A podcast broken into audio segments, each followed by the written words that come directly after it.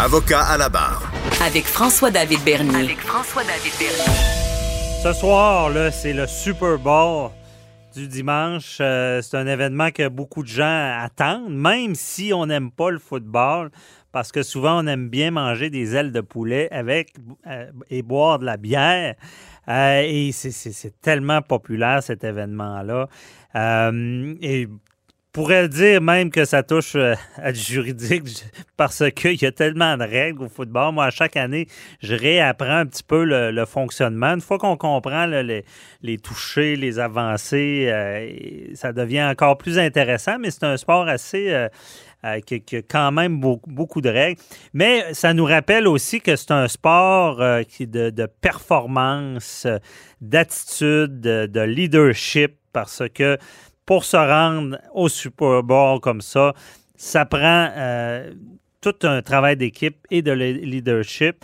Et on en parle avec euh, Patrice Ouellette de la méthode 48 heures par jour sur la haute performance. Bonjour, euh, Patrice. Maître Bernier, bonjour. Écoute, vous le dites bien d'entrée de jeu, pour se rendre au sommet, c'est certainement pas en mangeant 1,3 milliard c'est-à-dire en buvant 1,3 milliard de bière et en mangeant 1,4 milliard d'ailes de poulet qu'on va y arriver. C'est vraiment, c'est des vrais chiffres. Là. Il, se boit un, comment de milliards de bière? 1,3 milliard de dollars en valeur, en dollars américains, de bière vendue la oh. journée du Super Bowl. Puis, et d'ailes de poulet aussi. C'est effroyable comment qui. C'est combien? C'est une. Euh, Hein, on, parle, on, parle vraiment, c'est pas pour rien qu'on dit c'est un, un spectacle. Hein? C'est vraiment une mhm. grosse industrie, c'est une grosse machine. On sait que c'est l'événement aussi où ça coûte le plus cher à mettre de la publicité pour les entreprises. Oui, mais c'est des bons placements. Je veux dire, ça doit coûter une fortune placer euh, une publicité durant le Super Bowl. Ben oui, puis on veut avoir un bon match pour avoir des bonnes cotes d'écoute. C'est pour ça qu'on paye cher. Dernière statistique, Maître Bernier, Saviez-vous que la journée aux États-Unis où le taux d'absentéisme est le plus élevé dans toute l'année, c'est le lendemain du Super Bowl? Ah ouais, c'est bon. Le lendemain, ça veut dire que la bière, il ne s'arrête pas à 2-3. là. C'est pas pour rien qu'il se vend 1,3 milliard de dollars de bière. Mm-hmm. Et euh, vous l'avez bien abordé, Maître Bernier, le leadership. Comment est-ce qu'une équipe fait pour se rendre aux grands honneurs, comme on dit. Et on ne peut pas s'empêcher de regarder le Super Bowl de cette année, même si son nom sort partout, dans tous les médias. Tom Brady, quel athlète. Écoutez, il a été échangé. Première année avec les Buccaneers. Qu'est-ce qui se passe? Tom Brady amène l'équipe au dernier match de l'année, le match suprême, le match du Super Bowl. C'est exceptionnel cette équipe cette équipe-là n'était euh, pas sur la liste. Ça, fait longtemps qu'ils n'ont pas assisté au Super Bowl. Je crois que c'est 2003, Maître Bernier, la dernière année que les Buccaneers ont remporté euh, le Super Bowl. Ils nous en ont remporté qu'un seul. Je ne suis pas un fan du football, comme vous l'avez dit au début, mais je ne mhm. peux pas m'empêcher à chaque année d'écouter le Super Bowl parce que c'est tellement grandiose et gigantesque. Et on y voit aussi des, des preuves de leadership parfois absolument exceptionnelles. Et Tom Brady fait partie de ça, de ce, type d'individu. Et dans le leadership, Maître Bernier, je vois vraiment cinq niveaux. Hein. Que ce soit un grand athlète ou que ce soit notre boss tout simplement au travail, on remarque que dans le leadership, il y a vraiment cinq niveaux possibles. Et le mhm. premier niveau, ben, c'est celui qu'on nous donne. Quand Tom Brady est arrivé dans, dans, dans la NFL, on lui a dit un jour, tu vas être le, le, le, corps arrière partant. Il y a quelqu'un qui a décidé un jour de lui donner cette autorité-là, ce titre-là. Même chose pour nous, à quelque part dans notre carrière. Il y a quelqu'un un jour qui nous fait confiance.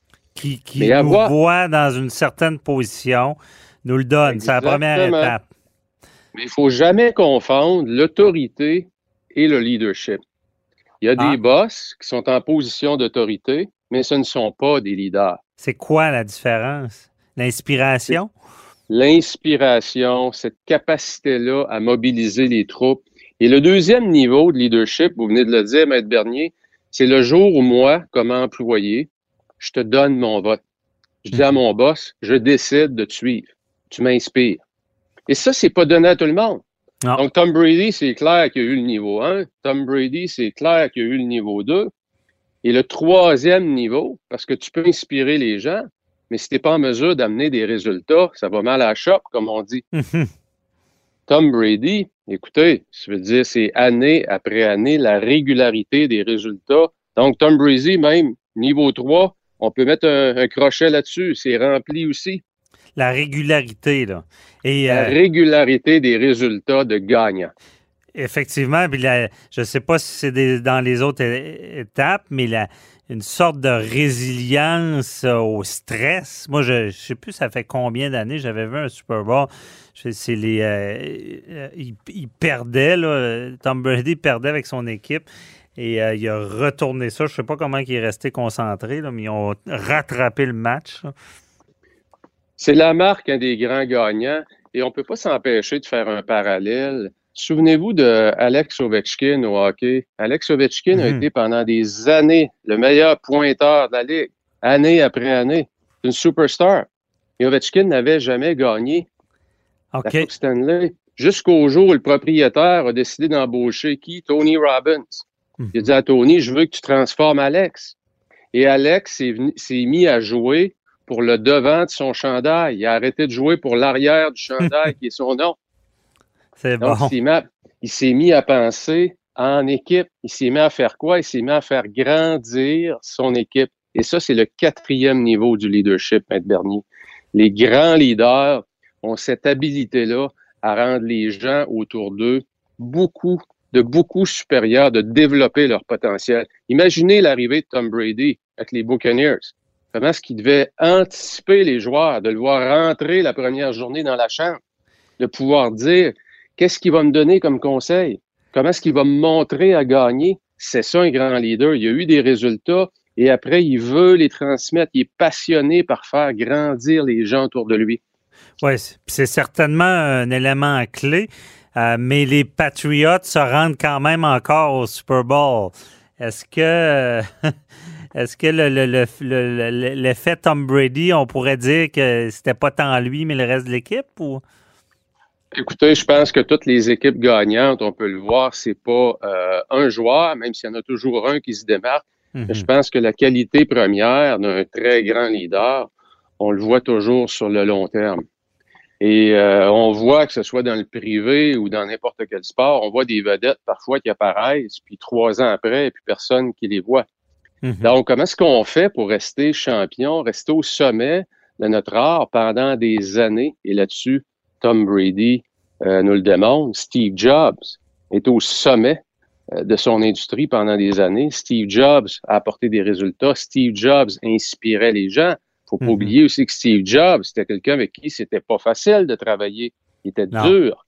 Comme Peyton Manning. Peyton Manning était reconnu, il était dur avec son équipe, mais il gagnait. Mm-hmm. Mais le, Donc, ce leadership-là, c'est seulement des grands comme ça ou euh, on retrouve ça euh, à peu près dans toutes les, les, les, institutions, là, écoutez, que ce soit les petites ou les grosses? Peu importe que vous soyez au public, au privé, vous n'aurez pas le choix d'inspirer les gens, sinon ils ne travailleront jamais pour vous. Et à un moment donné, vous avez beau les inspirer, mais ce que vous leur apportez comme chaleur dans leur cœur, il faut que ça se transforme en résultat concret dans votre département. Puis même si vous êtes euh, dans l'appareil public, c'est la même chose. Vous êtes soumis aussi aux résultats. Et ça, il y a des gens qui ont de meilleures habiletés pour gérer leur temps pour gérer la capacité des troupes à focuser sur les bons comportements qui produisent la, valeur ajoutée. Mm-hmm. C'est un art. C'est un art. Et, le dernier niveau, euh, euh, Maître Bernier, c'est le respect. C'est qu'on a tellement gagné et on a inspiré les gens et on a maintenu notre performance à long terme. regardez juste dans le domaine de la vente. Si vous êtes dans l'entreprise privée, il y a peut-être un ou deux vendeurs dans votre équipe qui, année après année, se distinguent, sont toujours au sommet, peu importe les épreuves de la vie, vont vivre peut-être des séparations, des problèmes financiers, réussissent à garder, à se maintenir au sommet. C'est ça. Donc, on gagne le respect des gens parce qu'on a produit des résultats à long terme. Puis, pour avoir le respect des gens, il faut leur démontrer du respect. Euh, est-ce qu'il y a des leaders? Est-ce que c'est vrai que le leader, c'est un caractériel euh, qu'on a peur euh, de parler parce qu'il va, il va nous, nous, nous, nous, comme on dit en bon québécois, nous ramasser?